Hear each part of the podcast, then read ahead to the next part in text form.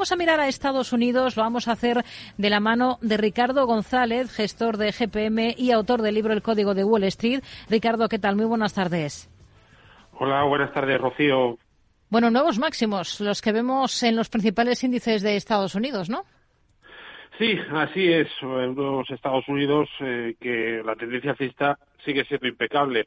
De hecho, pues eh, ya tenemos, como bien dices, al SP500 en subida libre. Es decir, el mercado americano avanza sin resistencias, por lo que más allá de consolidaciones de corto plazo, no cabe duda que la bolsa americana sigue con buen tono y seguimos, obviamente, posicionados en ella. En Europa la situación también es alcista, pero la subida es menor que en Estados Unidos, por lo que eh, carteras sobreponderando Estados Unidos frente a Europa por el mejor comportamiento de las bolsas americanas. Tenemos en el punto de mira a varias compañías esta jornada. Por ejemplo, Macy's está subiendo más de un 3%. Ha rechazado esa oferta de compra de 5.800 millones de dólares por parte de un consorcio de inversión reunido en Art House Management y de la mano también del socio Brigade Capital, ¿qué cabe esperar ahora de Macy's? El sector minorista es uno de los pocos sectores que logran seguir el ritmo alcista que están marcando las tecnológicas en Estados Unidos. Es un sector que tiene un aspecto técnico muy positivo, pero Macy's a medio plazo no logra avanzar con tanta alegría puesto que los retrocesos de estas últimas semanas le han llevado a debilitarse técnicamente. Mientras esta situación de debilidad relativa persista, me mantendría al margen de Macy's. Hmm.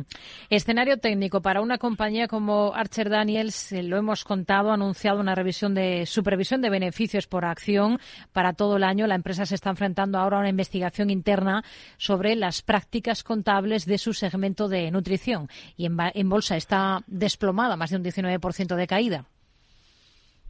Bueno, eh, tenemos que tener presente que el sector de productores de comida se, debilitó a principios del año pasado y Archer Daniels no escapa de esa debilidad sectorial.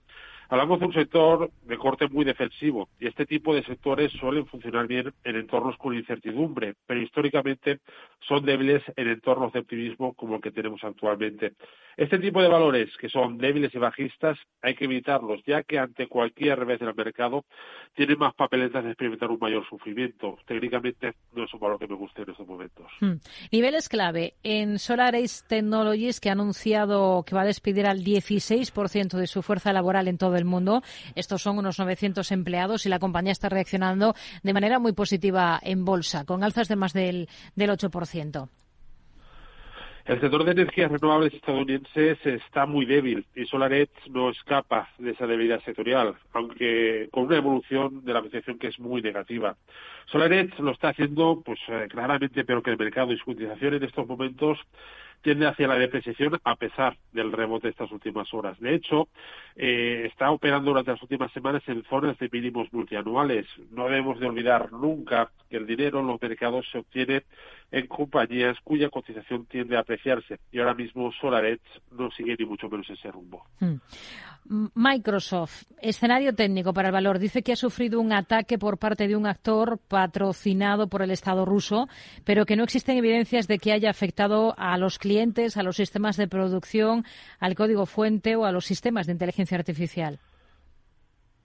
La situación técnica ahora mismo para las empresas de software es la más positiva al otro lado del Atlántico. De hecho, es el sector más fuerte en estos momentos en la bolsa de Nueva York y Microsoft forma parte de ello, puesto que se mantiene fuerte alcista. De hecho, la semana pasada ya la vimos en subida libre.